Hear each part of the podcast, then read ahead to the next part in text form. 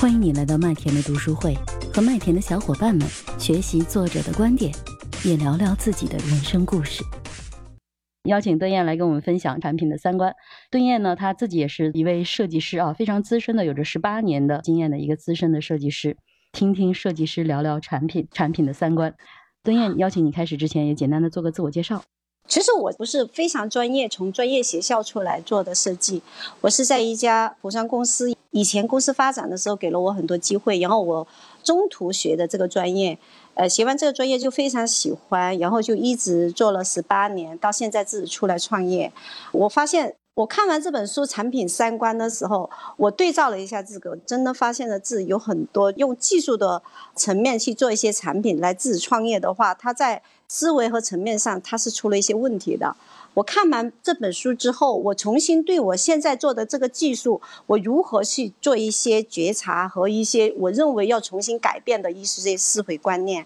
产品三观就是人经常会有三观，原来这本书产品也会有三观。作者是贾伟。贾伟做这个产品的时候，其实他本身是做设计。我稍微简单的介绍一下这个作者。这个作者本来是做设计公司的，设计各种东西。而他最有名自己做设计的那个，现在比较有名的就是那个五十度的保温杯。他做这个设计之前，他是通过一个案例让他做的这个设计，而且这个产品让他爆红。因为他的那个小女儿很小，因为很小很着急喝水，爸爸帮他倒了一杯水放在一个玻璃桌上。女儿刚好她会动，然后他牵动了那个杯子的那条绳子，把那个又滚一百度的一个开水倒到了自己的脸上。这个小孩小女孩，然后那一刻他们家人所有崩溃了。贾伟就是因为这个点，我创造了这个五十度的一个保温杯。它这个保温杯，它是由它的痛点是想解决我们能不能有一个。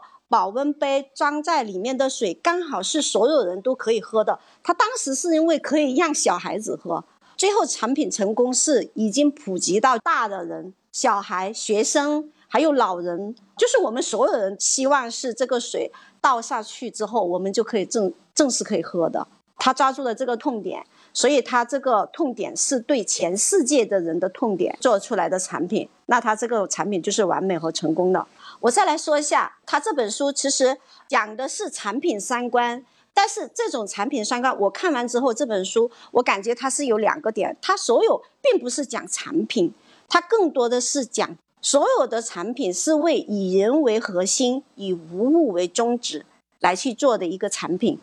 它整体是怎么看这个？就是我们做一个产品怎么做服务？它有几个大点，它分为有一个是呃用户的视觉。用户的场景、用户的共创，还有一个点是用户的服务，最后一个点是用户的体验。在这几个点里，我觉得它就是一个整个产品和你成为一个公司你要创业的所有每一个步骤。就说你就是你要去创业，肯定是有一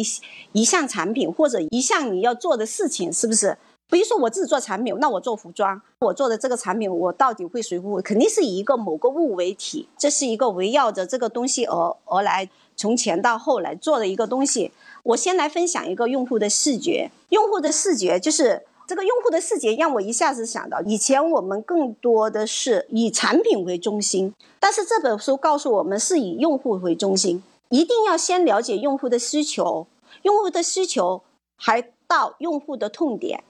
啊，用户的需求，我们一定首先我们要清楚，我们这个产品我们是给哪个哪些用户群体的？比如作者他说的，他的产品五十度的保温杯，它是为小孩子设计的，他的用户的那个群体他是小孩子。我们再要了解用户的喜好，就说我的用户他都喜欢一些什么东西，从他的生活方式，还有工作方式，还有他的消费方式各方面的了解他的喜好。再通过需求啊，我说的是需求。第三点要通过现在我们高科技，而且数据现在也非常能很快速的去了解。我们可以通过一些数据，可以了解到，就是说我们想做的这个产品，我们想做的这个项目，是不是现在我们认为的我们这群的用户真的很喜欢这个东西？呃，这点我们是要倒推过来看这个东西，这是一个点，就是用户的视觉视觉里面就一定要有用户的需求。从这个需求开始去了解所有的东西。第二个点，真的就是用户的痛点。我刚才说的就是作者五十度的保温瓶里面，它的痛点就是为了那些小孩能一倒下水去，他就能喝，而且他是怎么让他倒，他都不会烫到自个。痛点的本身其实 是我们为，比如说很精准的为某些群体设计的。比如说作者贾伟，他就是为了小孩子，无论什么时候碰到那杯水，他都不会烫到他，这就是他最大的一个痛点。我觉得很触到我的心。这个产品它是有灵魂的。并且你精准到他，其实他没有想过这个产品后来扩大到无论是大人、小孩还是年轻人、老人都非常适用，还扩展到北方、南方都非常受欢迎。你看，他就当时的这个痛点就激发了所有的人，不分老少男女，不分南北方，这是一个非常成功的一个痛点，用户的痛点。这是我对，就是用户的视觉里面，我们主要是从这两个点，我就分享这两个点。我觉得这两个点对我触动比较大的，还有一些比较小的，我就不再细分享。第二个就是用户的场景，怎么说呢？就是我们以，就是还是那个观念，我们经常就是做设计、做技术行业的，我们更多的是考虑自己的这个产品的功能，或者说我认为比较好。技术的经常会用这种思维去看这个东西，很难想到就是说，原来我这个产品要针对用户的场景来去做一些东西。这本书告诉我们，场景一定是有人在活动，而且是在一个特定的空间里，就是说让人在那里的行为模式产生了给这个场景次能。打个比方啊，就是很简单的哦，我们的办公室、我们的厨房、我们的汽车。电影院，它只是一个固的体，